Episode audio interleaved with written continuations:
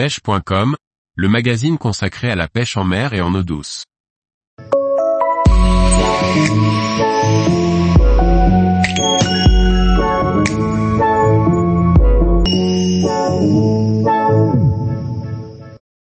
Les conseils pour pêcher efficacement les gros poissons en kayak. Par Antonin Perrotte Duclos. Pour capturer des gros poissons en kayak, il est nécessaire de connaître quelques principes de base sur la technique de pêche. Plusieurs variables peuvent faire de grandes différences et assurer votre réussite.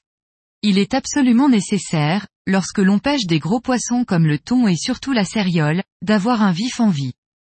Les petits pélagiques, que l'on utilise le plus souvent, sont des poissons fragiles et qui risquent de mourir rapidement si on ne fait pas les bons choix. Ces poissons ont un besoin naturel de nager à grande vitesse en permanence pour refroidir la température de leur corps et avoir suffisamment d'oxygène. Lorsqu'ils sont restreints par des hameçons et un kayak au bout de la ligne qui les empêche de s'enfuir, ils risquent fortement de s'asphyxier en quelques minutes.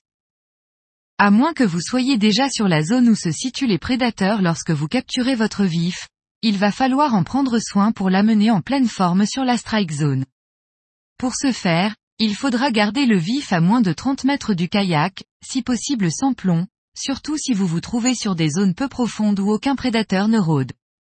La vitesse nécessaire pour que le vif nage confortablement derrière vous, sans rendre l'âme, devra être idéalement aux alentours des deux nœuds.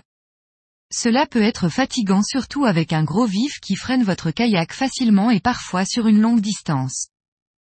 Une fois aux abords des zones propices à la présence de prédateurs, que vous aurez potentiellement vu plus tôt dans la journée en passant au-dessus d'eux avec votre sondeur, il va falloir ralentir la cadence. C'est le moment d'attacher votre plomb sur votre ligne et de laisser descendre le vif. Pour éviter que le vif ne remonte trop dans la couche d'eau et ne soit pas efficace, la vitesse doit être stabilisée entre 1 et 1.5 nœuds. Gardez toujours un œil sur votre sondeur, bien que la plupart des départs se produisent sans n'avoir rien vu sur votre écran, les indications qu'il donne sont très utiles. Les poissons prédateurs se tiennent souvent dans une même couche d'eau, qui varie selon la profondeur de la thermocline et la luminosité. Par exemple, si votre sondeur vous marque souvent des échos dans la bande des 30 à 40 mètres sur 80 mètres de profondeur, votre vif devra passer entre 5 et 15 mètres au-dessus des prédateurs. Un vif est notre montage, qui passe sous eux, les effraie à coup sûr. Pensez à compter en mètres la profondeur à laquelle se trouve votre plomb pour passer au bon endroit. Vous avez probablement déjà repéré de gros échos, votre vif est en pleine forme, il se débat et fait même plier votre canne, l'heure approche. Il est fréquent de pouvoir reconnaître le comportement du vif avant une touche, il va brusquement s'énerver puis aussitôt s'arrêter.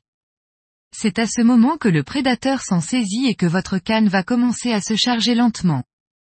Lorsque le poisson comprend l'entourloupe, un gros départ suit dans la foulée. Dans ces moments-là, il est impératif de garder son calme et de ne pas brusquer les choses. Ouvrez rapidement le frein de votre moulinet pour que le prédateur engame correctement le vif, faites demi-tour avec votre kayak pour être face à votre ligne, resserrez votre frein et envoyez plusieurs ferrages puissants pour planter les hameçons.